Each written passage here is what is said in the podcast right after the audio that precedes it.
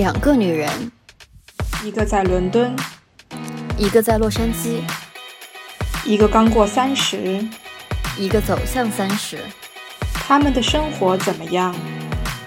他们是怎么看独立女性的？欢迎来到二十三十，两个女人的聊天室，在这里我们聊那些闺蜜间的话题，分享我们的人生。大家好，我是晨晨，大家好，我是梁爽，好久不见。好久不见，偷懒就偷半年。你说我们俩干啥去了？你先说，你先说，我我还是老样子啊，每天在家上班，真的假的除了？工作还是工作，没有是假的。其实我这半年一点工作的状态都没有。我感觉你在到处玩儿，好吗？我知道你去了加拿大，去了去了葡萄牙，对吧？对我一月份先去了奥地利滑雪一周，然后因为我男朋友是一个滑雪忠实狂热爱好者，所以我们先是阿尔卑斯那一周滑完之后，他完全不过瘾，再加上你想新冠那两年完全没滑过，所以我们又是三月份二月底三月初又去了温哥华见他朋友，见完朋友之后就去了那个 Banff。呃，等于是温哥华东边大概飞一个多小时的一个国家公园去那边滑雪，然后滑了之后才回伦敦，接着就是，呃，四月五月好像没干什么吧，主要就是这边。大部分的这个公共假日也是四五月比较多嘛，你想四月份有复活节，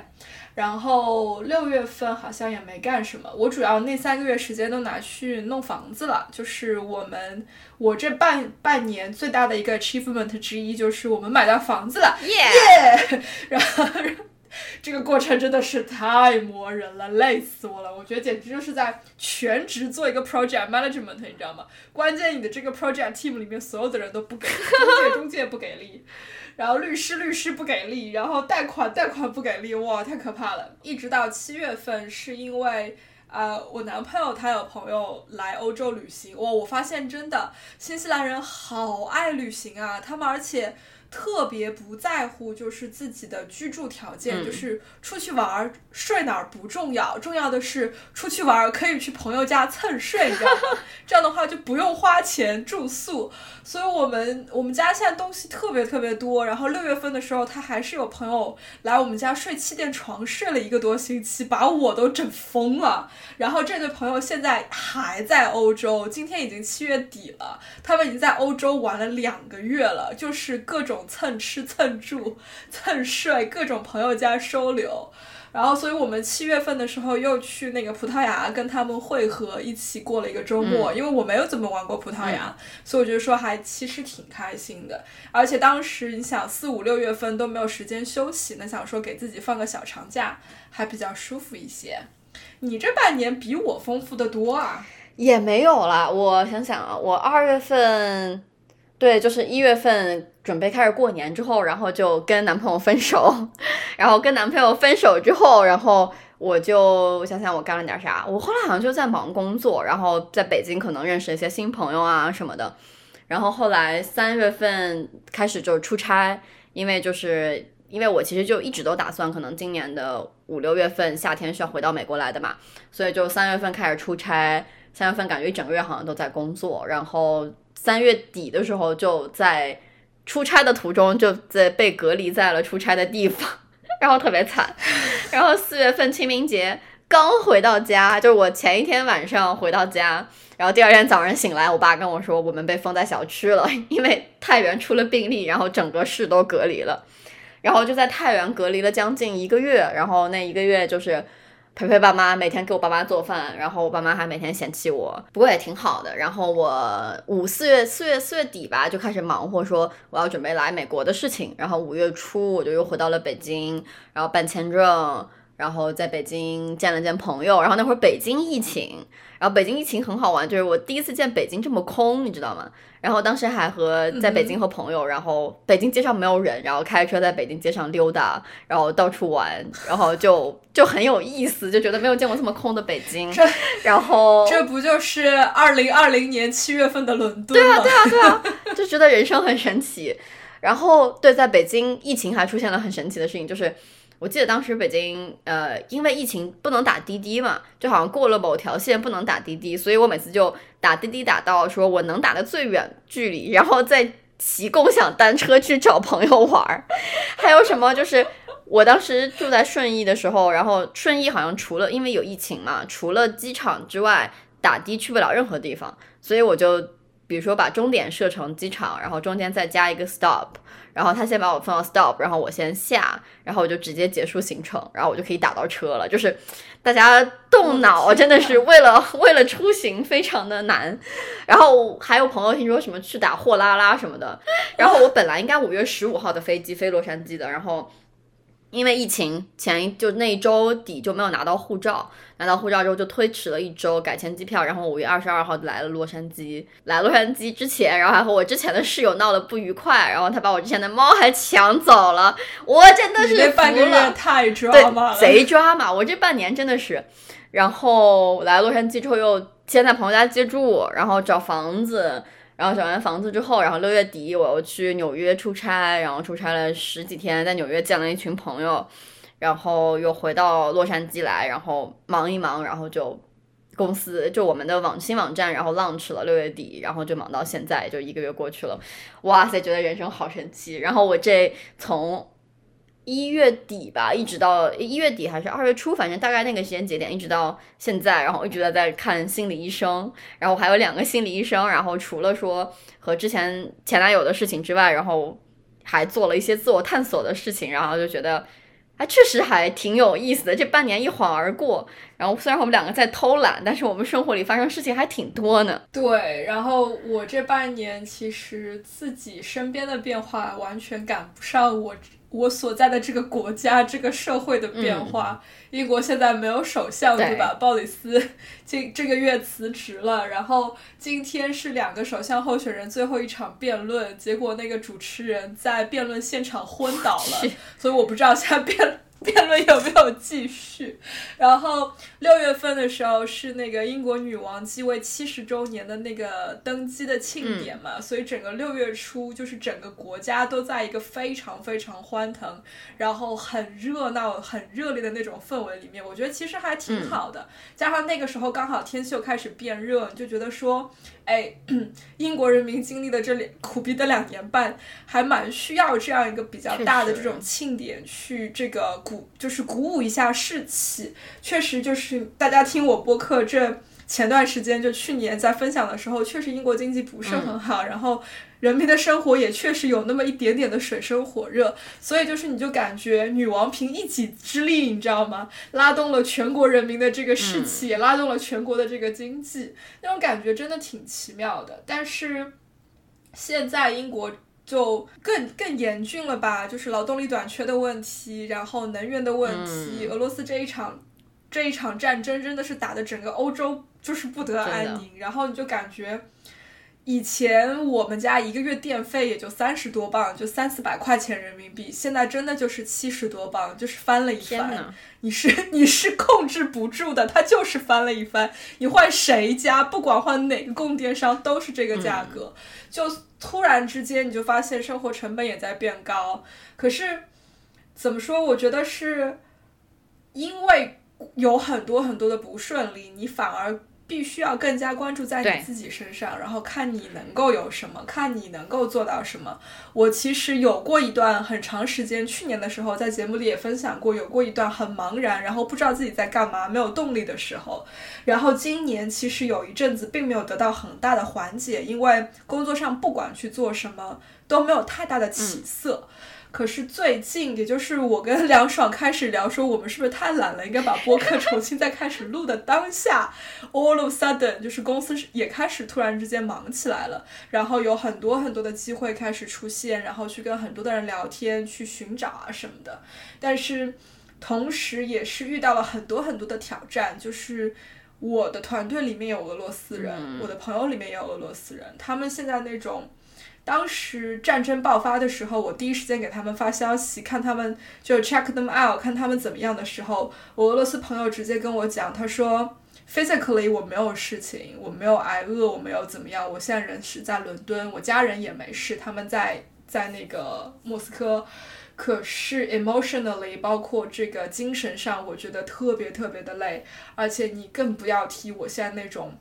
羞耻心，就是我真的羞到无地自容，我没有办法去面对。这件事情，但是它真的就是这么发生了。然后同样的理由，就是我团队里面的俄罗斯姑娘就是撑不住了，她直接跟我说：“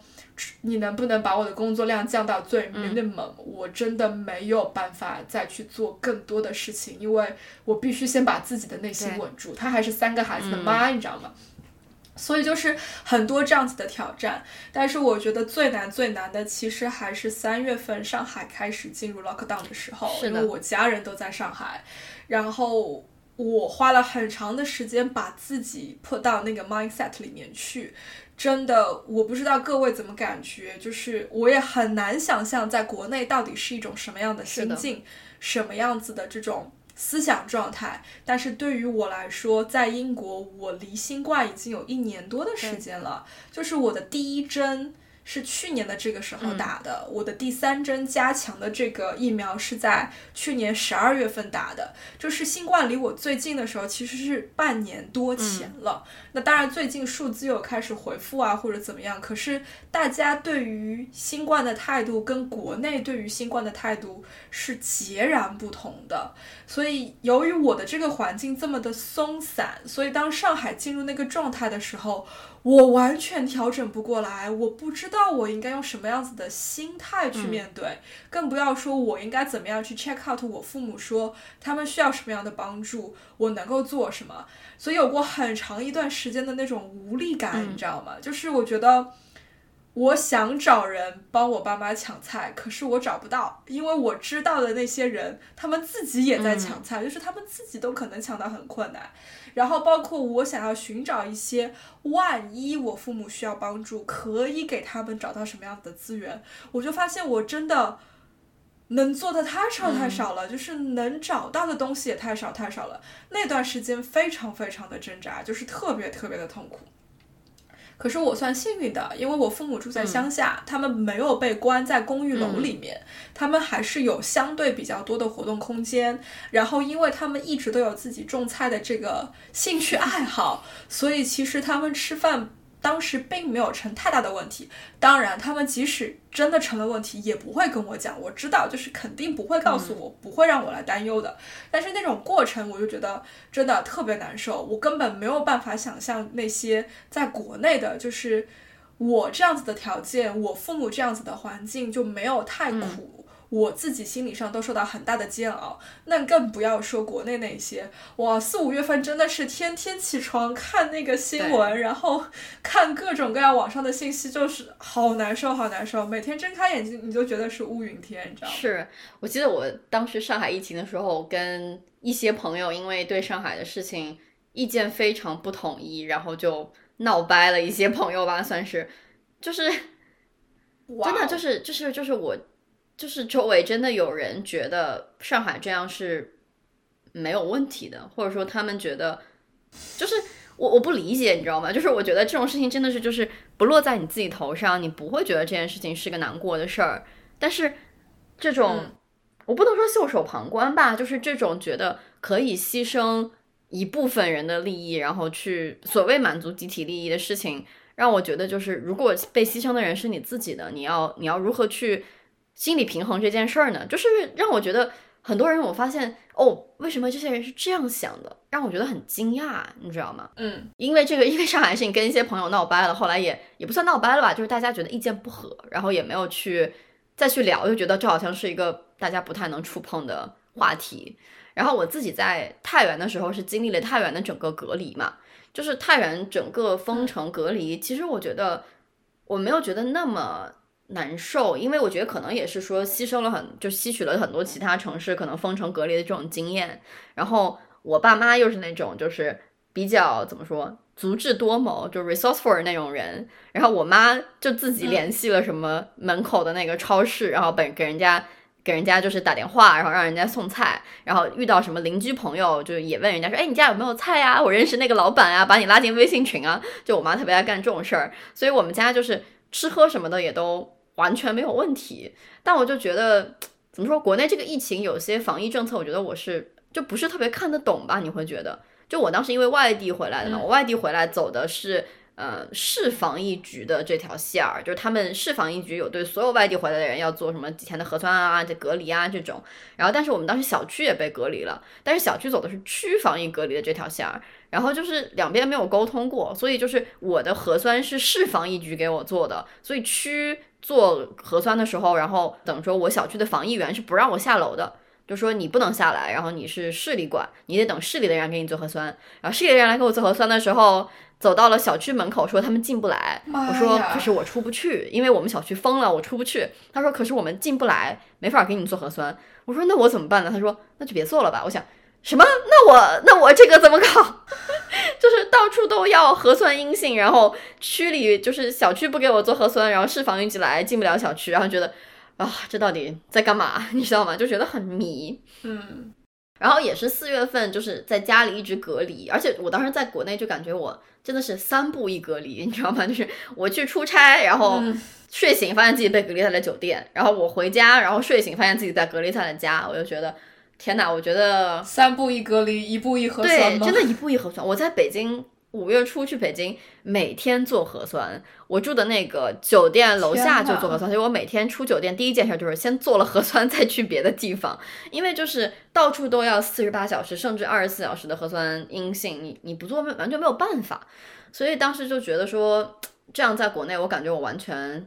没法做事情。就是我其实觉得这个事情是这样的，就我我能理解国家防疫是为了保护。弱势群体吧，就是老年人确实会，嗯他们会遭受一些就是健康的风险嘛。但是年轻人的主要诉求其实是发展嘛，就是年轻人其实更想的是发展，然后去成长。但是这样子其实就是你虽然保护了老年人，但是也限制了年轻人的发展。所以我就觉得，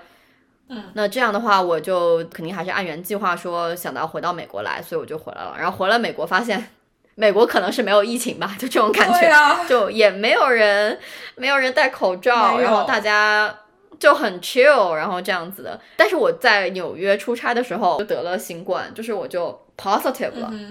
然后 positive 之后，我自己其实症状非常非常轻，就是我第就我发现我 positive 是因为我头疼，然后我头疼完之后我吃了就是止疼药嘛，就止头疼的药。止痛药吃完之后，药效一过，我发现还头疼，我觉得这事儿不太对，然后我就去测，然后发现我就阳了，然后我就在纽约，然后在纽约之后后半两天，我就早晨起来会嗓子疼，然后但是可能就两三个小时之后，就我嗓子也不疼了，就整个人跟一个正常人其实没有任何差别。然后但是就我当时其实，在纽约约了很多朋友什么的嘛，然后我就问大家，我说，嗯，就大家约约我吃饭，我说其实我现在是阳的状态，就是就是我看你们，如果要是你们觉得见的话，我们可以找个室外的地方，我们可以。见一面聊个天儿，戴个口罩没问题。然后我发现我纽约的朋友们，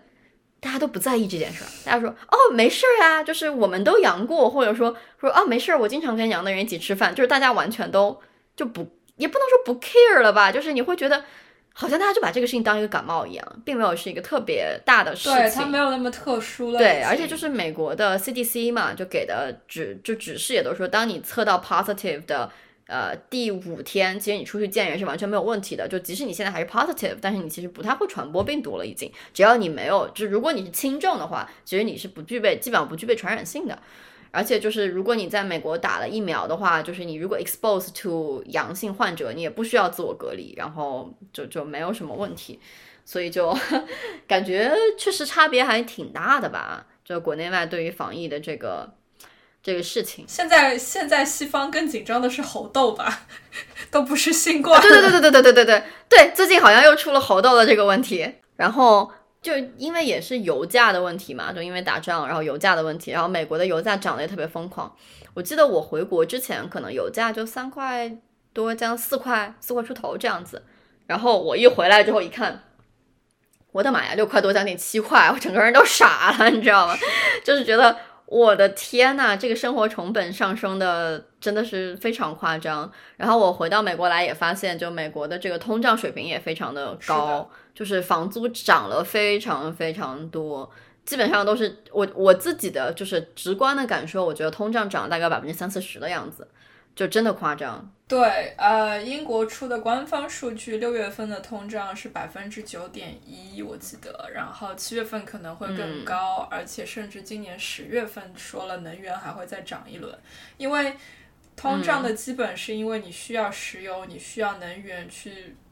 产生生产力嘛，那因为这两个原料的价格上涨了，所以所有的东西价格都跟着上涨了。我们确实自己也感觉蛮明显的，因为这边的超市。你可以提前订了之后让他们送上门，最低限额不是最低限额，就是你至少要买满四十磅他才送。然后明显的就是四十磅能买的东西越来越少，你知道吗？就是那个量越来越少，就。可能涨的可能就是比如说牛奶本来是两块一，现在涨成了两块五，就你光去看那个金额是很小，就涨了四毛钱，但是四毛比起两块一，percentage 不少，percentage 是将近百分之二十的嘛，所以这个就其实是很高的，所以就确实接下来很难。然后英行英国这边央行已经涨息涨了两次，还不是三次了，所以。嗯，我们很直观的感受，这是为什么我当初就是我这半年去买房子这件事情搞得压力很大，是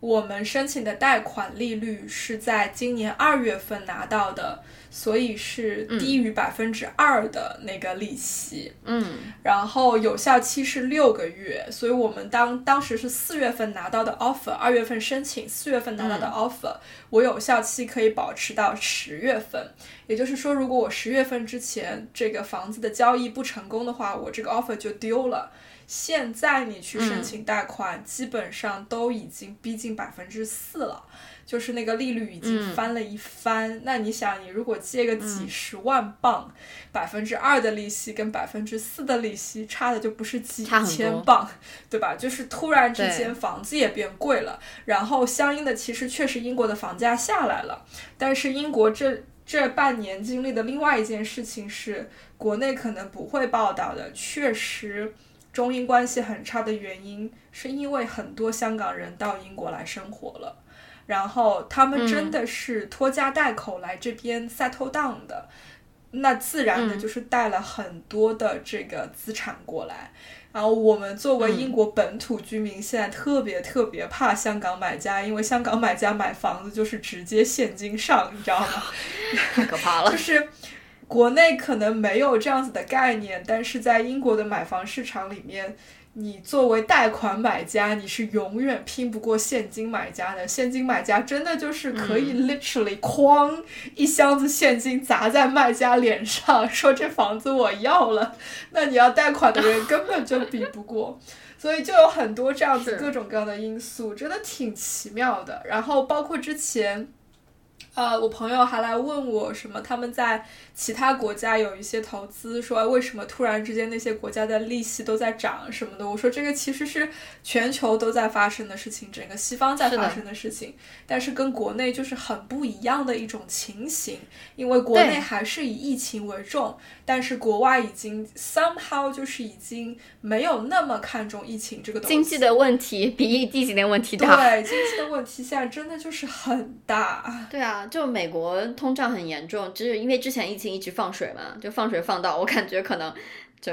就就美联储也不是特别能收得住了现在。然后今年就一月，我记得一月份的时候，美联储说要缩表，然后我就记得我一月份一听说美联储要缩表，我就吓得把我美国股票都卖了，然后就觉得还好卖了，真可怕。然后四月份的时候，就也有朋友去聊，就是当时的那个。加密货币市场，然后觉得也不太好，然后四月份把我所有加密货币也都抛了，然后还好还好，就现在整个经济资产，我的天，简直就是大泡沫爆炸，太可怕了。就基本上我觉得疫情涨起来的都都跌回去了，基本上。你想，就是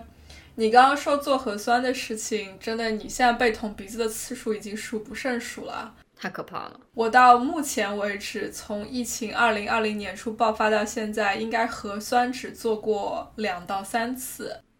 然后自己在家的那个自测倒是做过很多次，因为有的时候有一些感冒的症状，会觉得担心，说要不要确认一下到底是不是那个新冠什么的。但是官方对于核酸的规定其实很少。我做的那两三次，其实都是因为出去旅行。然后比如说一月份去奥地利的时候。奥地利规定你必须是戴 N95 的口罩，你不能戴普通的那种蓝布的或者黑布的口罩，他们是不认的。然后你。落地之前必须多少个小时之内做核酸，然后有那个有效的测测试啊什么的。然后包括当时回英国也是有规定，就是说你必须要落地之后多少时间做一个核酸，然后要上传。我们三月份去加拿大的时候，加拿大也还有这个要求，但是加拿大那个也是很水，就是。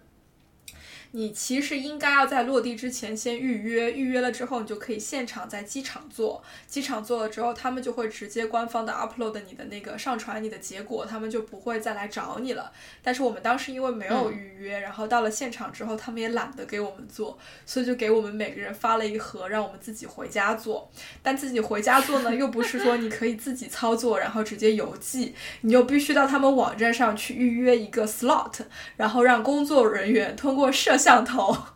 来指导你看 同同时监督看你怎么做，完了之后看你做完了之后样样品的那个样本放进去，然后再告诉你去哪里寄回。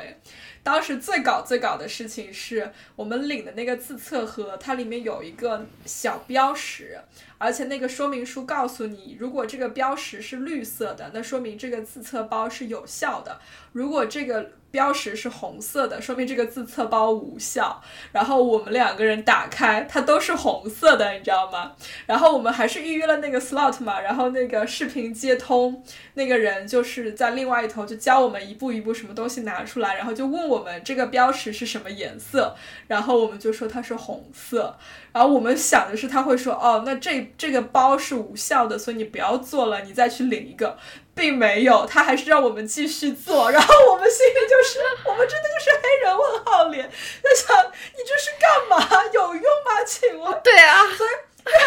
然后我们就只能没办法，因为他说让我们继续做嘛，那我们就只能硬着头皮做，然后就还很听话的放到什么冰箱里面去那个冷藏，因为当天礼拜天就是那些什么。回收站都关门，你要礼拜一再去送，哇，简直了！我觉得太搞笑了。就到那个点，你都已经知道，就是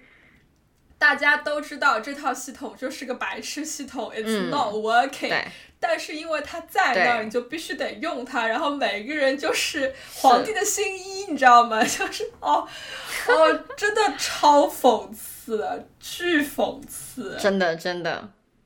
真的，我觉得很多真的是这种程序还是赶不上这种变化。哎，反正我美国现在就已经坐飞机取消了这个核酸阴性的这个要求，已经。嗯哼。对，所以反正也基本上对没有人管，我感觉大家就纯靠自觉，只能靠自觉。对，但其实就是你想，你周围的朋友也都不 care 有没有得，所以也不 care 你得没得，所以也不是自觉不自觉的问题，大家就已经真的在我觉得在正常生活吧，基本上算是。对。欧美这边普遍都已经是这种态度了，就是觉得我要 move on，我不能再因为新冠原地踏步，什么都不发生。像这两个月，哇，那个婚礼简直了，一场接一场的。英国这一边就是疯了，你知道吗？所有的那个社交媒体上，每个周末都有人结婚，或者都有人在参加婚礼，都爆了。就是过去两年半堆积的所有的婚礼，都感觉都在这一个夏天全部完成。我自己那个中介都跟我讲，他说，嗯。因为我们房子的合同是七月十五号签的，然后当时七月初的时候，我一直在 push，我一直想要快点把合同签掉。然后那个时候，到了某一天，我实在是忍无可忍，已经没有耐心了，你知道吗？从我们第一天看房子到我们签合同，真的足足用了半年六个月的时间。然后我就在跟中介打电话，中介说：“我这样子跟你讲，我七月十八号要去圣托里尼结婚。”所以，我一定会在我结婚之前帮你把这件事情搞定，让你把合同给签了。我说好，有你这句话我就放心了。他说我这个婚礼已经推了两次了，我不想再有额外的事情发生，不想再有意外，我一定要把这个婚结了。我真的好搞笑，真的。我在国内其实之前有准备去一个朋友婚礼嘛，然后最后没去成，就是他也是。因为疫情的原因，就是推了两次，然后他推就每次都是因为有疫情，然后推推，然后结果最后一次就他准备结婚的是的时候，是他婚礼在周六，然后周五的中午，以中午还就下午吧，下午四五点的时候突然说他那个市有疫情，还正好在他准备举办婚礼的那个区，你知道吗？然后他就临时跟很多朋友说说，呃，如果大家还没有上高铁就，就别来了，因为你如果对你去了之后，你可能就比如说你回不去北京，或者你去不了其他地方，就你会被付黄码嘛，就需要什么隔离或者去监测啊什么的。然后他还当时就临时把婚礼从有疫情的区搬到了没有疫情的区，然后同就就临时改酒店、临时改餐厅这种。我当时觉得我的天呐，真的疫情期间大家大家结个婚太不容易了。疫情期间做什么都不容易。我还我在小红书上就是 follow 一些各种各样的人，就是还蛮有意思的。然后其中有一个就是原本在上海的一个健身博主，他土生土长上海人，然后他最近润去海南了。他们是全家 搬过去住，他说就是为了小朋友更好的发展，然后其实也是我们两个人想要去尝，刚好借着这个契机去尝试一些新的东西，就是，然后她老公在旁边说了一句、never say never，就是有一种生活充满了可能性嘛，你也不需要说因为自己有了孩子或者自己到了一个年纪就不会有新的这种变变化什么的，其实你要勇敢的去做这些选择，去推进你自己，对。你才会有这种能够让自己得到一些新的尝试、新的 challenge。我感觉你这半年就是对自己做了很多的 push 呀、对，是，我觉得我的 push 主要其实是更多可能在在心理上的东西，嗯就是真的去看了很多书，然后和很多人聊，我觉得去，呃，可能更看清了说，哦，我在恐惧什么，然后我在害怕什么，我要追求什么样的东西，就这些东西反而想的会会更清楚，然后用了各种各样的方式去探索自己，不管是出去玩儿，然后见新的朋友，然后还是说精神上的探索，然后都有，而且就真的像你说的，我觉得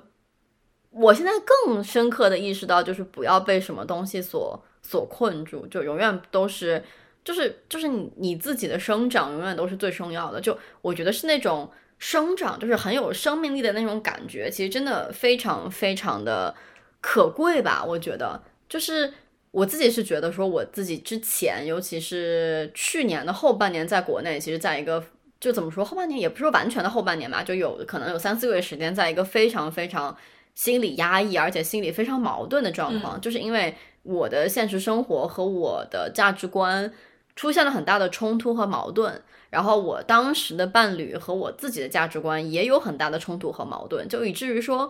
我当时出现了很内耗的情况，就我自己攻击我自己，就是我认可的，我不认可的，就我我的我不认可我伴侣的价值观，但是他又因为是我的伴侣，所以我必须要认可他，以至于我变得说，我有点不知道我自己在干嘛，或者说我有点不知道我自己认可什么样的东西了。然后我觉得契机其实就在于说我走出了一段我觉得我并不开心的关系，就是我觉得走出那段关系，其实对我来讲，我觉得是很很重要的一步吧。就是我觉得是从走出关系开始，我就开始减少了很多内耗。因为就就我之前的那个前男友，他有出轨嘛，然后出轨之后，我就一直在很内耗的情况，就是我一直我没有办法完全信任这个人，但是我又觉得说，好像我也不是很舍得这份感情，就是你一直在矛盾，但是你知道你的，就你两只脚不可能放在两条船上，就是你终究是要选一边站的。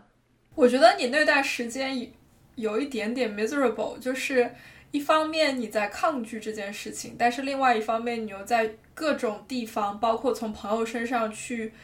摄取足够的能量，让自己去接受这件事情。然后那个时候我也跟你聊，就是打电话啊、发消息啊什么的，然后一度就是你讲出来的很多话，我就觉得。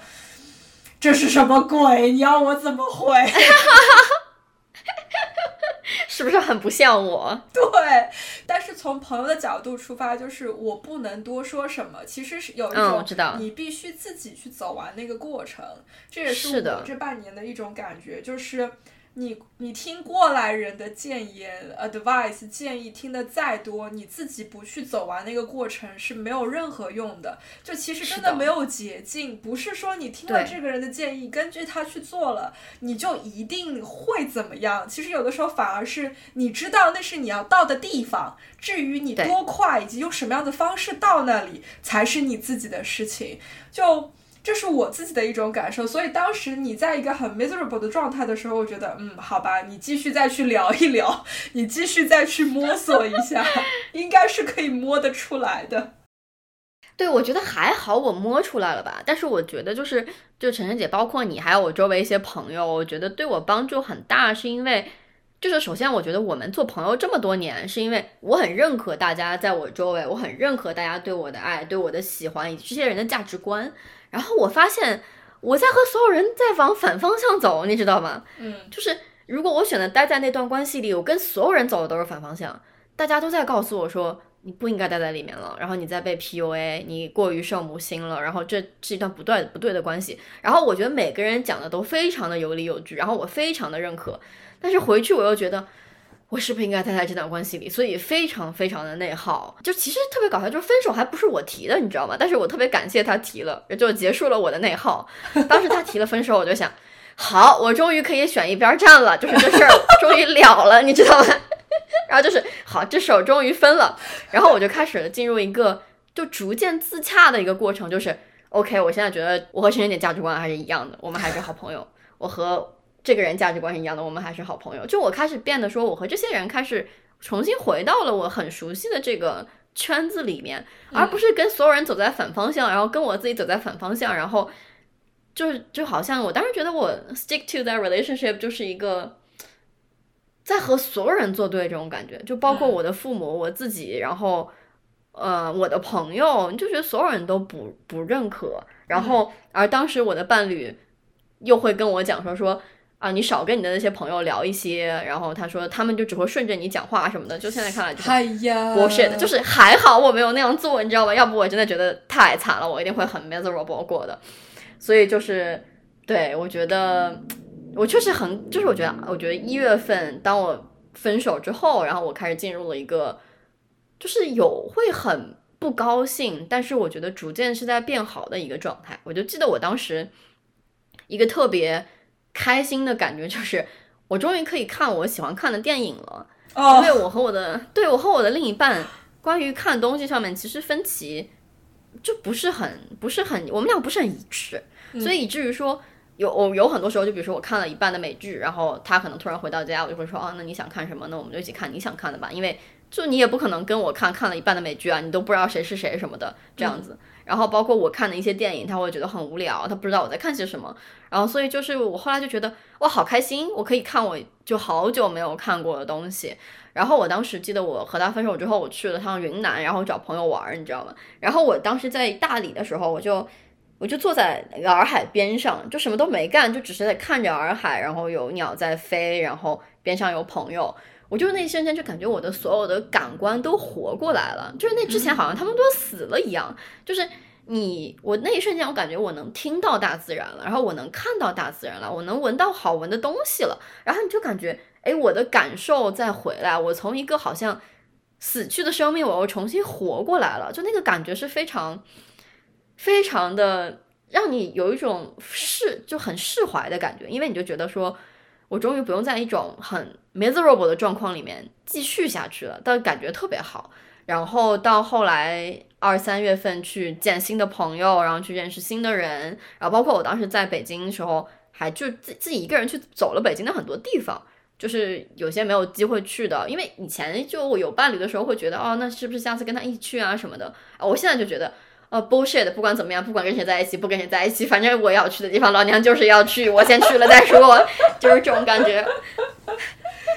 其实你说那个可以看自己喜欢看电影时候，我脑子里反映出来的是那个之前网上流传 Nicole Kidman 终于成功的把 Tom Cruise 给离了之后。站在街上就是挥那个挥臂高呼的那个照片，你知道吗？然后我觉得就是那种那种心心理上的解放，就是在肢体上面得到了呈现。你可以去搜一下那张照片，就还蛮奇妙的。然后。对，但是我我跟你有过类似的经历，在我上一任的时候，因为我们那时候又是异地，然后经常就是我觉得哦，这部电影他应该会喜欢看，那我虽然想去看，可是我会想要等他下次来伦敦的时候，对，我们一起去。然后隔天他说哦，我昨天晚上去看电影了，就他自己一个人就去了，就心里面那种落差就是特别特别的大。对但也是那个时候你意识到了，就是他都没有这样子来看待你，你何必这么去珍视珍视这个关系呢？对，所以就是现在的话，我跟我现在男朋友，我们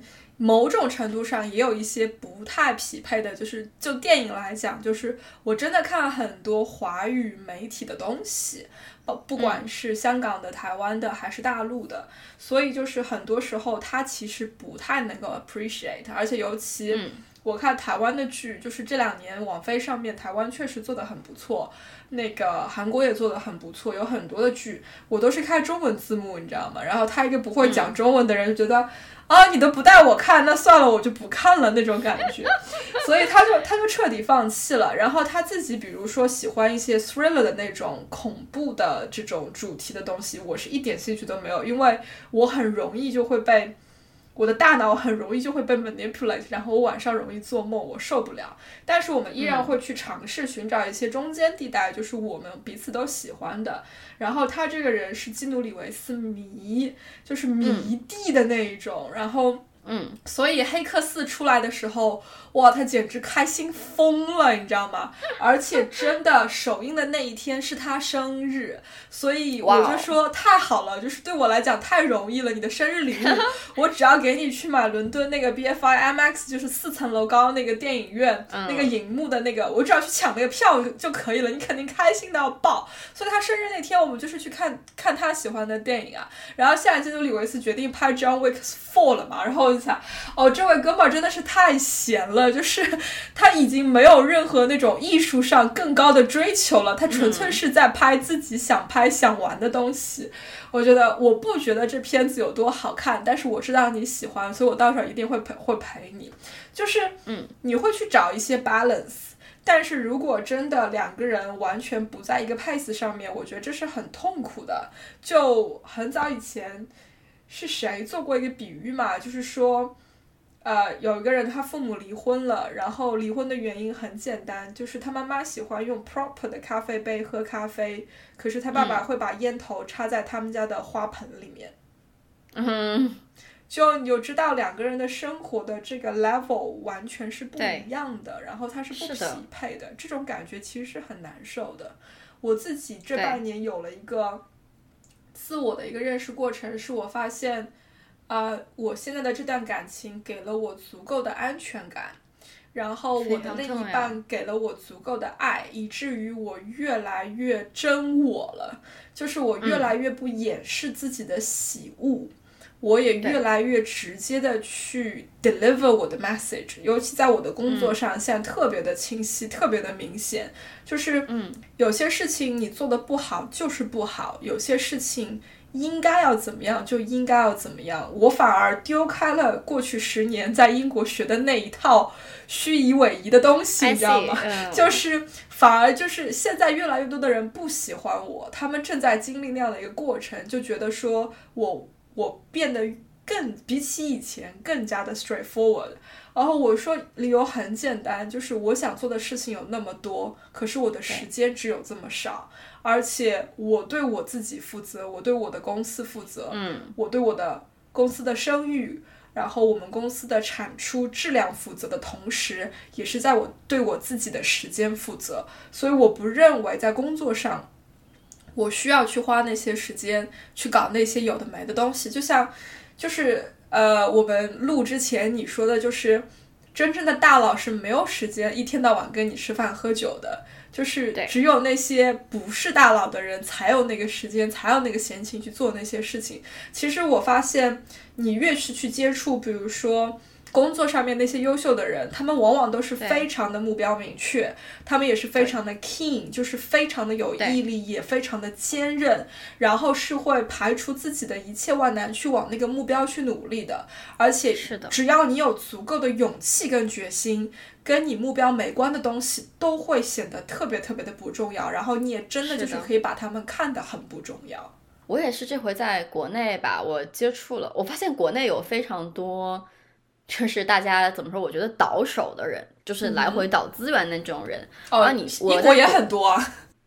对，然后你会，我会在很多，就是我发现有些人就是凡是只要我去的活动，这些人都在。然后我不去的活动，然后他们应该也在，就是每天可能在朋友圈就发一些我今天去哪哪哪，然后见了谁谁谁这种。但你发现，其实那些真的在埋头做事情的人，他们并不愿意去跟很多人 social，或者他们更愿意在小圈子里面 social，因为时间是真的非常非常宝贵的东西，大家是要低头做事情的。而且很多人其实是不 care 别人在做什么的，然后这些人就只觉得我盯着我的目标就好了，我为什么要管别人在想什么的？嗯，而那些很关注别人在做什么的人，我会觉得注意力是不够集中的，可能你没有那个 laser focus，真的去完成你想完成的事情。所以这个我也是在国内，而且国内我怎么说呢，就是有有幸见到一些真的事业做得非常成功的人，就是真的是非常成功的，然后。我发现他们其实并没有，呃，我们想象的一些所谓的大佬的陋习，就就我不会觉得这些人油腻，然后这些人都是非常的聪明，而且就是教养非常的好，就是待人非常有礼节，然后整个人的教养是非常好的，完全不会有你举，就是我们想象里的那种说江湖气很重或者很油腻的那方面，其实完全没有，然后大家讲话也都非常直接。然后我觉得还有一点就是，我觉得大家会有一种，我觉得心都很善，就这事儿让我觉得还挺有意思的。而且他给你的建议是非常直接的，但你会你会理解到说，哦，这个人其实对我是善意的提醒。对我觉得这个是很有意思的一件事情。嗯，我自己的感觉是这样的，就是我一直在努力的让自己成为这样的人。然后比如说。比我更年轻的，尤其是女孩子需要帮助的时候，我真的没有在吝啬，我非常愿意去给那些建议。可是你也会发现，就是。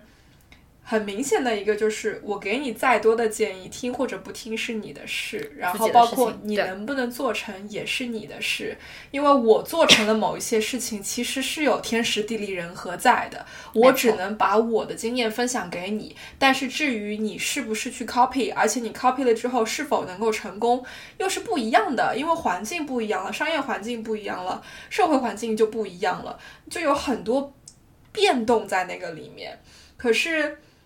最重要的归根结底还是我给了你我的经验，不代表我就失去了我的经验，它还是我的。没错，我得到的依然是我的，我并不会因为把它跟你分享了，所以变少。但是现在我会去吝惜，不再去多做这件事情，真的不是因为我不愿意了，而是因为我觉得我需要把我的时间放到一些其他在现阶段更重要的事情上面了。就我可以。在哪个场合，在哪个活动见到你的时候，刚好有这个可以跟你聊，这个没有问题，因为我来这样的一个活动，可能本来就是为了认识人，本来就是为了一些其他的什么什么。可是你真的说啊，单独吃个饭，单独怎么怎么怎么样，我是真的没有那个时间，也没有那个精力。我会觉得说，对不起，在我现在的这个阶段，我的这个 agenda 里面，我的日程里面，我其他的事情，我想要放更多的精力跟精神上面去。然后我这半年另外一个很大很大的变化，没有跟你聊过的是，我爱上了羽毛球。然后我现在打球打得像疯子一样，就是每个礼拜至少在打四到六个小时三场，而且一般都是。其中两场是去那个俱乐部里面，就是跟别人打打比赛啊，就是从实战里面去学习。然后另外两个小时是拖着我男朋友让他陪我那个练习，因为他自己是羽毛球很厉害的人，他是从青少年时期就开始打，就是打了二十年，只不过能力不够，就没有办法进国家队，就是去参加比赛的那种。但是在就是普通人里面，就是你随便去哪个俱乐部里面去打，他都是顶尖顶尖的那种。所以就是被他洗脑，受他的。影响，但也确实小时候就喜欢，一直没有这个机会，所以现在就是重新有了一个跟比如说 Zumba 跟瑜伽不一样的运动，而且这个运动是有很明显的胜负的，就是很简单，对我的目标就是要赢这一场球。或者说，我的目标就是要学会这一个动作，把它练顺，然后把它做到最好，做到极致，然后在比赛的时候能够把它运用出来。或者说，我的目标我就是要去学习混双的战术，去学习女双的战术应该怎么办，就是重新有一个体育竞技项目，然后去做一个学习的过程。激起了我很多就是之前有一点点被新冠消磨掉的斗志，你知道吗？嗯，然后你发现说。哎，其实我是享受这种胜利的感觉的，我也在乎这种胜利的感觉。然后这种斗志、这种感觉，你是可以把它延伸到生活的其他方面，然后你会去在乎，你会去拼搏。就我觉得这个对我的影响其实也是蛮大的，这也是为什么我能够在工作上现在更加直白的去追求一些东西，会想说，哦，这个不重要了，你要不 care，因为它不赚钱，那我们宁愿不做。哦，那个标很重要，这两天熬夜也要把它写出来，因为它。它可以给我们未来带来多少多少的收益？就是嗯，体育竞技上的这种 competitiveness，我发现对于一个人的精神的这种支撑，真的作用非常非常大。更不要提我现在打出来满手的茧，然后两 两只脚底那个茧越来越厚，就是夏天穿凉鞋已经不能看的那种感觉。就是 真的就是身体以及精神的这种锻炼，哇，简直太太奇妙了，太太太奇妙了。对，我觉得人是个特别神奇的东西，就是人其实会就是去追求自己此时此刻最需要或者最适合的东西。我觉得这事儿特别神奇，就以至于我感觉我就现在信命，你知道吗？就包括我会觉得说。生活让我找到羽毛球，我会觉得这其实有些命理的成分，也不是命理的成分在，就是你此刻需要这个东西，所以你就去寻找了这个东西，所以我觉得特别有意思。还有包括你周围的人也也一样，就我其实这回回到美国来，我周围的朋友换了一批，几乎是，就是我会觉得说，我现在的状态和我之前在美国状态其实是不一样的，我的很多思考和以前是不一样，而且我觉得我其实就有一点说，我成长到了一个。和之前很不一样的一个状态，以至于我觉得周围的一些人让我觉得我不想再去和他们那样去吃喝玩乐了。嗯，就是我也有两个很深的体会吧，就这，尤其这半年，我觉得第一个就是我觉得人是要找内心的平静感的，就是所谓的 inner peace。我觉得，就你向外求是永远求不到的。然后我现在进入一种就是在冥想以及心理咨询的这种怎么说作用下吧，就是我可以在任何一个状态。进入到一个很平静，然后不去担心什么的一个心理状态，让我觉得这事儿特别好。就是我不会觉得说我很慌，或者或我会怎么样，有很多过多的压力，因为我知道只要我回到我自己身上，我就永远在那个。我自己很 enjoy 的状态里面，然后我觉得这是 inner peace。然后，嗯，另外一个就是，我觉得我有一个呃体会和你一样，就是我觉得每个人是有自己的路要走的，就是我们替他们走不了，所以我们必须要让他们去走他们的路。你使劲的拉拽一个人是没有意义的。想爬上来的人，他摸到那一点翅膀，他就会跟着走。嗯，但是如果这个人你去引导了很多次，他依然没有摸到那个翅膀，就我只能说。我觉得我很遗憾，但是可能我也救不了这些人。嗯，就是我会现在很接受这件事儿，因为就像你说的，我觉得我的精力是有限的，所以不管对朋友也好，然后对周围的人也好，对我那些想要帮助人想，我都一定是有选择性的。就是别人来找我，我我愿意去帮，但是能帮多少是每个人自己要走的路，这个不是别人能替自己能走完的。就我觉得我也是一样，然后所有人都是一样的。是的，但我觉得我我这半年也。有一个变化，就是我觉得我自己可能是因为我自己更爱我自己了，就我自己更接受我自己了，我反而有一种就是我能给别人更多的这种感觉，而且我也不会觉得我给了别人之后别人不 take 会怎么样，就是我觉得这只是我的事情，只是我能给这么多，所以我就给了，但是别人想拿不想拿，达到什么样的程度，其实与我没有太大关系。但是啊，如果比如说别人想问你拿的东西并不是你想要给的，你会怎么办？我会不给的，我会不给，因为我现在就是觉得一切都是以我自，我不能说是以自我为中心吧，就是我觉得我的主要目标是照顾好我自己，嗯，然后再去照顾其他人。因为你如果自己是空不满的状态的话，其实你很难给到别人东西的，因为你给别人给别人，你会想要索取。就比如说我现在不满，我给别人，其实我期待的是别人能够回报我。但当你的是一个比较满，或者说你是一个呃我。我自己有我自己所有想要的东西，我以自我为中心，或者说我以自己为优先的时候，我给别人东西，其实是我觉得我给出去无所谓，嗯，就是这样，我就不会有一种想要求回来的这种心态在，反而就会在乎的东西更少。然后就像你说的，我觉得之前有一点说会把别人放在自己前面，就不管是我前男友也好，你之前的男朋友也好，就会觉得我要考虑别人的体会或者怎么样。我现在就是肯定任何时候我都是以照顾好我自己为优先级的。然后，但是我能做的就是，不管你是我的另一半也好，你是我很亲密的人也好，再亲密的人也好，我能做的就是我可以像对我自己好那样去对待你。但是你如果要求我对你比我对自己对自己还好，那不好意思做不到。就是我对我我这世上做的最好的永远都是对我自己。是这个我很同意，而且真的，你如果要把这个态度放到感情上面来，这是为什么？就是烂大街的那种心灵鸡汤，就是说你不能在感情里面委屈自己。它其实听上去是一个很被动的一种状态，但事实上，你如果在感情里面委屈自己，很多时候是你自己主动去选择的，就是你没有把自己的需求摆在你爱人需求的前面，然后结果就是变成了你委屈了自己，牺牲了自己的需求去满足你爱人的需求，然后时间长了之后，他就完，他就会 pile up 起来，就会堆积起来，然后你就觉得自己很委屈，可是对方并不觉得呀，因为。对如果你自己都没有照顾好自己的前提之下，你还去照顾别人，可是从对方的角度来考虑，就是你应该把自己照顾好了，你才有那个盈余，你才有那个能力来照顾我。那既然你都没有去照顾你自己的这个需求，你为什么要来怪我？其实对方也会觉得很莫名其妙的被扣上一种嗯就是你委屈到我了那种罪名，我觉得还蛮奇妙的。就是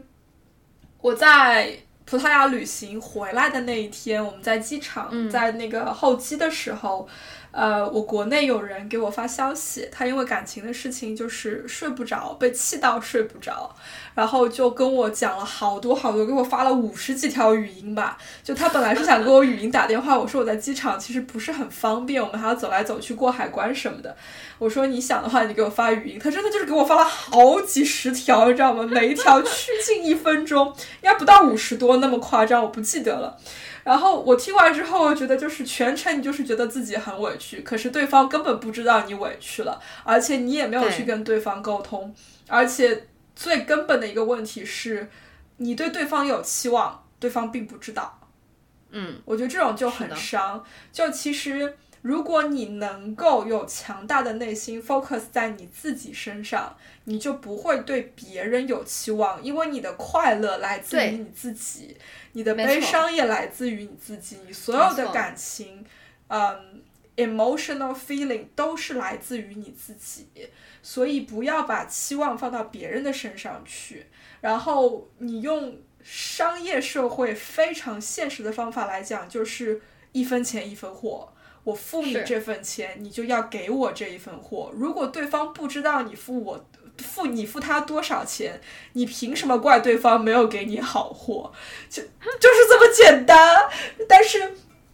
到了感情里面，就变成不是这个样子了。我甚至有朋友就觉得说，哦，原来我那天。呃，下班回家觉得自己很累，想先洗个澡，fresh up 一下。可是厨房还很脏，我觉得我应该先去把厨房收了，再去洗澡，不然我老公会不高兴。可是我那天实在是受不了了，所以我跟所以我跟我老公说，我先去洗个澡吧。那个厨房待会儿再收，然后我老公说 OK 啊，没有问题。然后他说我当时都震惊了，原来我老公是觉得可以的，原来他是可以忍受厨房再脏一点的。他我觉得他忍受不了厨房脏，他自己也可以动手收拾啊。不理解，你知道吗？而且我觉得，就我和我心理咨询师聊完很多之后，我们可以之后也许可以单独聊。单独有一期聊自我价值这件事儿，就我其实很觉得很多问题出现在自我价值身上。怎么说？嗯，因为有些人他对于自我价值的不认可，所以他才会把自己的幸福的权利交在别人身上，因为他觉得外界会发生一些，就不管你的不安全感也好，还是说你寄托在伴侣身上也好，因为你会觉得我自己没办法给我自己幸福，所以其实是一种对自我价值的不认可，就是对自己不自信嘛。其实说白了，其实你对自己自信，就是我现在想想，就是我之前不自洽的状态，也是因为。我其实不够相信我自己，我没有看到我自己的价值，然后还有就是，所以我才会觉得说，哦，为什么就他出轨了，我还要留在那个里面？当然，我觉得和他就是对我的一些就是贬低打压这方面也是有关系的，就是他会想办法想要让我减少我自己对自我价值的认可嘛。但是我觉得，当我自己完全认可到我自我价值之后，就是他出不出轨是他的事情，就是他出轨，他也不会毁灭掉我。对我来讲，就是 OK，那就是说说的不好听点，就是我踩到狗屎了，对吧？那我去把鞋子冲干净就好了，但不不影响说我是一个什么样的状态，或者不影响说我的自我价值，因为我是一个有价值的人，就是他没有价值，那我只要把它丢开，其实就可以了。但我不会觉得说出轨这件事儿毁了我很多东西。就包括我之前他刚出轨的时候，我其实会有一种说我的很多信念毁灭了的感觉，其实就是因为我把一一部分价值感建立在了他身上，就我会觉得说他做什么是我价值的体现，但其实这件事情和他一点关系都没有，这个只是我自己的事情，他做什么是他价值的体现，他出轨证明是他一个他是一个没有没有价值的人，但不不代表我是一个没有价值的人，对，而我觉得我有价值的体现就是当他出轨之后，我可以明确的意识到说这不是我的问题。然后，即使即使说他出轨了，做了伤害我的事情，他也不能把我打垮，因为我是一个有价值的人。然后这样的话，其实就会你就会觉得说，我不能亏待我自己，就我凭什么呢？对我当时就感觉就是，我一个这么有价值的人，我凭什么亏待我自己呢？我凭什么跟一个有这样子过去、这样子性格、这样子能力的人在一起呢？你就会觉得，我我不会委屈我自己的，为什么？就是。我付了一个很高的价钱，我为什么买便宜货？不买便宜货啊，那就让便宜货走开啊！就是只有这样子的感觉。所以我也是在和心理医生的探索的很多过程中，理解到说，其实很多人不管是感情上的问题也好，和父母的问题也好，各方面都是因为他们没有认，没有意识到说足够认可自己的价值，足对自己足够的接纳，这个其实就会导向一个问题，就是自我的不够独立。不管是精神上的，还是情感上的，还是物质上的，都会有这样子的问题。我觉得这是一个两方面的事情，就是说，在国内那样子的环境里面，你很难独立。呃，这是一个外因，就是说，在国内那样子的环境里面，你一个人在自己不成家的前提下，想要去达到一些 achievement，其实是很难的。不管是经济层面上，还是社会地位上，就是整个社会它就是更加注重以家庭为单位的成就。包括我们之前聊到过，你想在英国也是一样的，一个人想去买一套大的房子，就是要比两个人难很多，就是要花更多的时间。我这次买房子也是这种深刻的感受，你知道吗？因为作为一个公司的头。新冠这两年，我的收入是起起伏伏，因为我必须做很多 sacrifice，让我的公司能够存活下来。所以，如果我一个人决定去买这套房子，我根本贷不到银行那么多的钱。但是我另一半他的经济收入非常的稳定，码农哎，拜托，就是现在就是全球都缺货的一个一个一个劳动力，所以。他的收入非常的稳定，然后包括因为他是雇员，所以银行那边对他一点问题都没有。工资单交上去，第二天 decision letter 就下来了，这么多钱他就是可以贷得到。你就发现，就是我们两个人作为一个经济共同体，确实就能够达成很多的东西，更多的东西。国内一样，你不靠父母的这种人气，你不靠家庭能够给你带来，包括七大姑八大八大姨能够给你带来的资源，那个竞争的激烈程度。其实你个人的价值确实就是会被 minimize，因为你会意识到我自己一个人有多无用，多没有成就感，就是真的就是没有成就感可言。然后另外一个是成长的环境，我现在依然有这个问题，就是我会非常在意一个人的缺点，我更加不容易看到一个人的优点。这是我工作上我 partner 一直在给我敲警钟，几乎每个礼拜在给我敲警钟。他说你要是把人根据他们的优势放到岗位上去，而不是看着他们的缺点说他们不能做什么。他说不是每个人都像你这样，不是每个人都能做你的事情，可是你更要看到的是他们能做的你做不了的事情。就是我觉得我们的成长环境永远在让我们看到说我还有什么地方可以修正。我还有什么地方可以变得更好？但事实上，我觉得不是的，就是这是一种违背人性的一种本质。是的，我上中学的时候，经常被老师说的一个点是我的脾气太差了，一直跟我跟我们家家长说，晨晨如果不改他的脾气，他以后上了社会会被收拾的很惨。可是我在英国的这十几年，我学到的是，我不是改我的脾气。而是我先接受，我就是脾气这么急、这么暴的人，然后我就是在有一些场合、有一些情况之下，就是会爆，我就是会控制不了我自己。那么我如何之之后去收这个尾，去面对那个 consequence，这个是需要我学的，而不是说我就克制自己不让自己去爆，这个其实是违背违背自身的。所以我觉得这种。这种外部的环境并没有给你足够的条件去认识你自己，同时在你成年之后，这个外部的环境也并没有给你足够的空间去认可你自己，这个就成了一个很大的问题。然后你再去看内因，那就变成我从来就没有过这个意识，那我只能在成年了之后有了这些接触，去看了这些书，去了解到这些东西之后，才开始这个旅程，那就是晚了很多呀。真的就是晚了很多，然后就变成，可能人家就是青少年的时候就把这段走完了，其实也不是，欧美的青少年一个个也都不知道自己在干嘛，是的。然后，但是你真的就是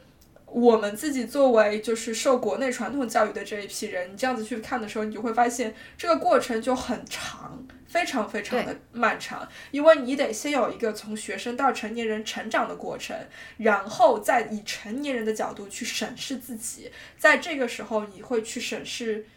幼年的你、童年的你以及刚刚成年的你，再去回顾整个过程的时候，你就觉得哦，其实我还是有很多功课要做的。是的，我同意。就我们刚刚也讲到内求这件事儿嘛，其实我觉得经济上的问题一部分是可能影响。大家独立，或者说走向一个完整人的方式，但是我觉得，我觉得现在国外很多人其实在做很多的这种社会实验，就是大家去看，说我脱离物质可以走到多快乐的一个程度。所以其实我后来就觉得说，其实经济、精神独立和人格的完整和经济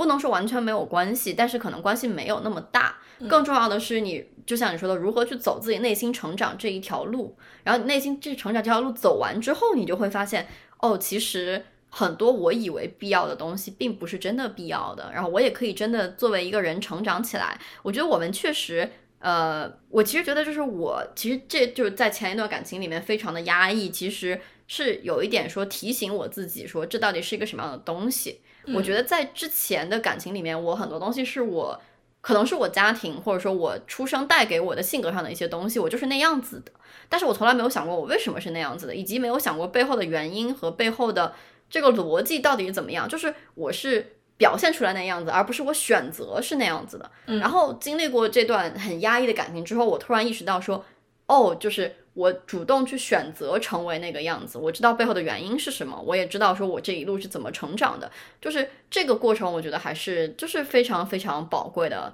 宝贵的东西。嗯，我觉得呃，个人成长跟你的经济有关系，是因为国内的成功单一论。太标准太单一了，太单一了，就是大家活不出自我。你如果不这样，你就不是一个成功的人。你到了这个年纪没有在做这件事情，你就不是一个成功的人。但是同时，我也并不非常的支持西方的这种纯粹的做你自己，因为很多人确实就是一辈子 晃晃荡荡，什么都没有。我其实更能够接受的是一种社会保底论，就是说，嗯。在你有完善的三观、做人原则，在大问题上不出不出错的前提下，这个社会其实已经帮你兜住了底，你是不会差到什么程度的。你不会说到没有饭吃、没有衣服穿、没有地方住，你总归是会有的。但是至于它到一个什么样子的 quality level，就是质量有多高，那是另外一回事。然后在这个社会能够给你保这个温饱的底的前提下，你的精神追求其实才是更重要的。然后就变成了不同的成功，就是。才变成了成功有不同的方式。我就是一个很有很享受成就感、很享受胜负欲的人。我是一定会去追求这些东西，而且在我做的所有的事情当中，我都会在追求这个东西。我昨天还在跟我男朋友聊，他有一个朋友，真的是让我非常非常的崩溃，因为他是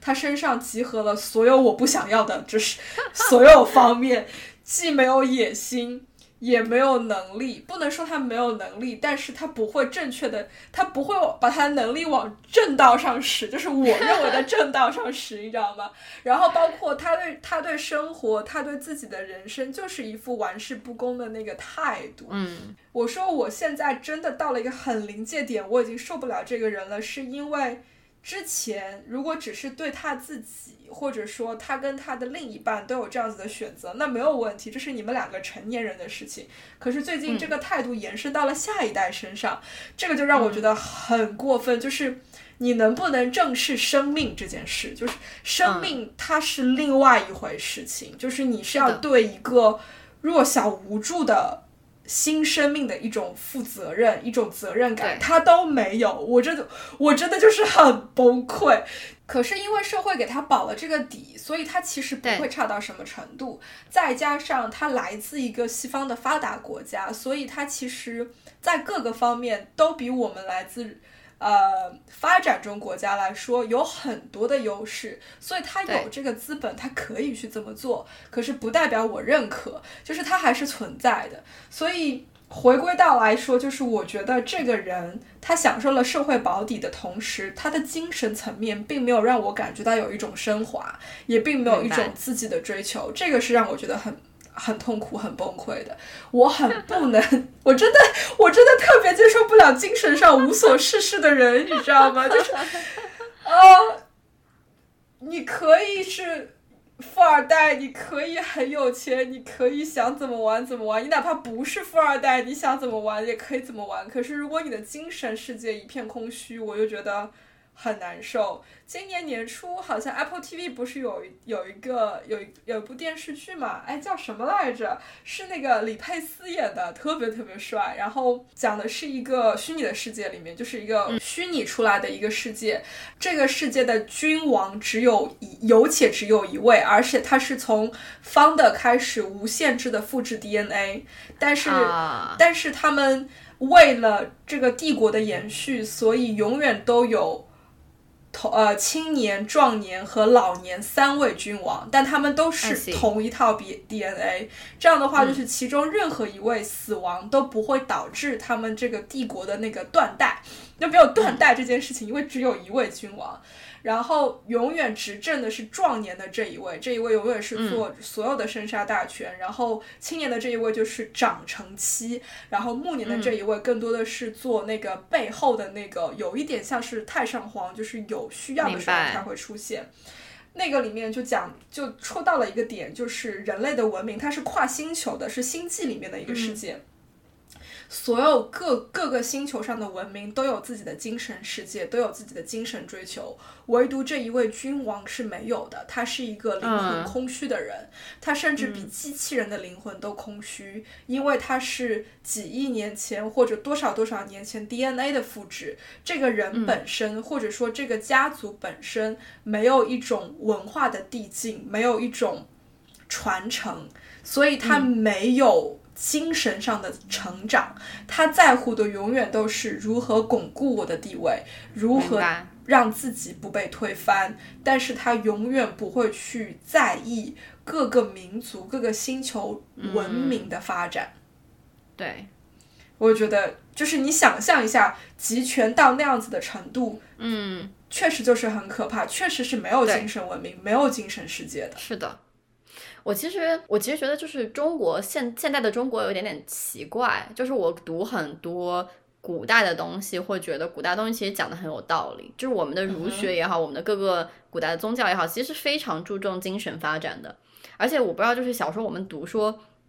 修身齐家治国平天下，就这四个这四个东西是有顺序的，就是你只有修身了，你才可以齐家。然后你之后才可能去治国，才能去平天下。但是现在我感觉大家就是修身这个阶段，完全就是啊无所谓。然后我结婚，然后去做事业，然后甚至去去开创一番天地，就是就是你把最重要的部分。拿掉了，就是如果你修身做不好，你后面大概率我不能说大概率会出问题吧。就是这个人的一生，其实就像你说的，不管精神不够饱满也好，还是说他面对很多困难没有那个强大的精神力去克服也好，其实是一件让人觉得会有点遗憾的事情。插一句，那个电视剧叫《Foundation》。我去搜了一下，好的，他好的第二季了，听起来这个挺好玩的还蛮有意思，我还蛮喜欢。就是 sci-fi 是我男朋友喜欢的其中一个 theme，我是不会主动去看的，所以他会去主动去寻找很多他觉得我可能会感兴趣的 sci-fi 给我看，这是我确实很喜欢的一个。当然也是因为李佩斯的颜值跟身材太在线了，好吗？哇，那个视觉享受太爽了。我们两个人确实好像偷懒了半年，什么都没有录。但当时我们上一期应该是跟这个 Slightly Open 录了一期，相信爱情，相信婚姻嘛。那录的那个节点其实挺奇妙的，就是梁爽在在不出一段感情，走出一段感情的一个节点。然后我自己是在一个相对来说比较低迷的一种状态，觉得说好像爱情或者婚姻现在不是我当下在考虑的事情。然后我们两个人出走出走这半年，也确实经历了很多。我觉得最开始我们决定要恢复录制的时候，还罗列了很多我们想要录的话题啊什么的。结果当视频一打开，开始 catch up，说我们都干了些啥之后，我们彻底推翻了所有的想法，说还是先来聊一聊我们这半年是干了什么。嗯，感觉我们其实故事讲的不多，讲的更多的是自己的很多感触跟自己的很多想法。可是这些是因为我们经历了很多的故事，尤其这半年的动荡以及变化实在是太多太多了。你会觉得说，我有很多想跟大家分享的故事，我很多想跟大家分享的内容，可是千言万语归结起来，你会发现，这些故事的意义是在于它给我带来了这些成长，以及带来了这些感触。所以我们聊着聊着就变成了更多的在分享自己的很多感触以及很多的想法。如果你要去字里行间的去做解读，你会发现，梁爽比如说在看心理医生，这个其实是一个值得去讨论的话题。我身边有很多人都看心理医生，它已经是一个得到正视的一种心理需求，而且是很重要的一个治疗方法。然后梁爽提到了冥想，嗯，然后他提到了看书、阅读等等，就你会发现我们两个人某种程度上都还是非常 old school 的，因为我们我们觉得在一个 old school 的世界里面，能够更加帮助我们去寻找到内心的那份平静。然后你也会发现，我是一个非常务实的人，我非常的 pragmatic，很多东西我是通过在实践当中去学习，在实践当中去感悟的，不代表说我当下就学会了，也不代表说我将来不会犯这些错，不会再次去犯这些错，也不代表说我晚上每一个晚上都睡得很香。其实我现在睡眠状态跟我们两年前。啊，一年半前刚开始录的时候是差不多的，我依然有 every now and then 总会有睡不着的晚上。嗯，可是我觉得我们两个人都享受这样子录制的感觉跟这样子的方式，因为真的，一方面我们有一种感情舒放的方式和空间，另外一方面我们也觉得以一种我们都喜欢的方式来做的这个分享。对于某一些每某一些人来说，还是能够起到我们当初开始录的时候说的某种程度上感情的共鸣，某种程度上，也许某一句话就点开了你心里想不通的一个点，然后或者在某一个点你会看到，哦，你的成长历程，你的成长的这个配速好像跟我们差不多，其实我们就是在找这样子的共鸣，就已经足够了。对，我觉得录播课还有一个很好的地方在于说，也在记录我们两个自己的成长。就是我觉得一年半前我们想的东西和现在就不一样，我们对于疫情的态度，对于呃我们生活的态度，对于感情，对于很多东西，我们都在成长，都在变化。我觉得它就像一个录课机一样，它也变成了我们的一个日记本，我觉得就很有意思，所以也很一直也想一直把这件事情坚持做下去，即使说偷懒偷了半年，但是之后会会回来。重申一次，我没有偷懒，我们在认真生活。好，我们在好好生活，只是没有跟大家分享，希望之后可以分享的更频繁一点。下一期认真的要录一个主题了啦。好的，好的，那谢谢大家，谢谢我们就先这样，拜拜。